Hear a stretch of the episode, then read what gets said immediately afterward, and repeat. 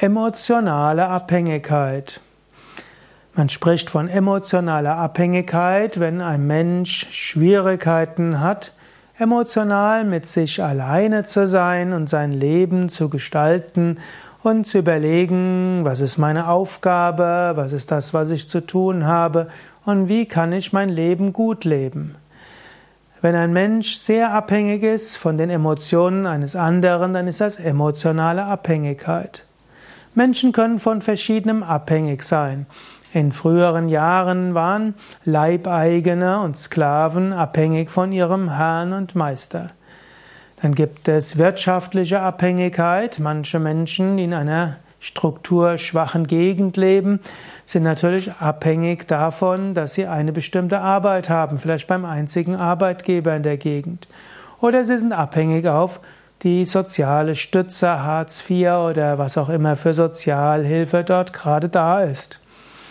Dann gibt es aber auch emotionale Abhängigkeit. Menschen, die zum Beispiel absolut hm, verliebt sind in einen anderen Menschen, dass sie sich nicht vorstellen können, ohne den Menschen zu sein. Und aus Angst, diesen zu verlieren, sind sie bereit, alles zu machen.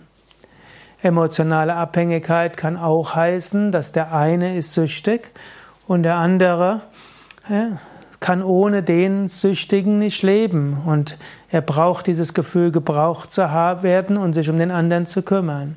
Er leidet unter der emotionalen Abhängigkeit, aber kann sich davon nicht lösen.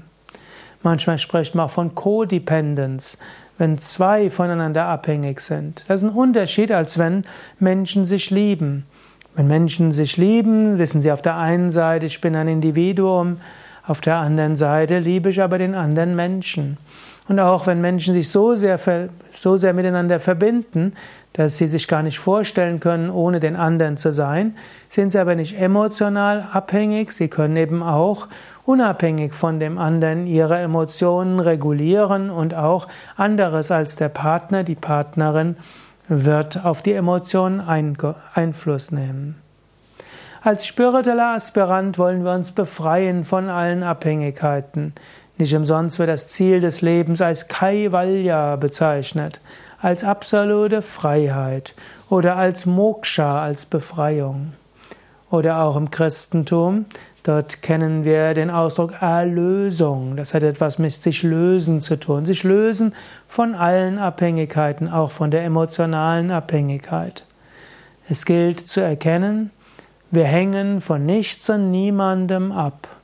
Letztlich sind wir eins mit dem Göttlichen.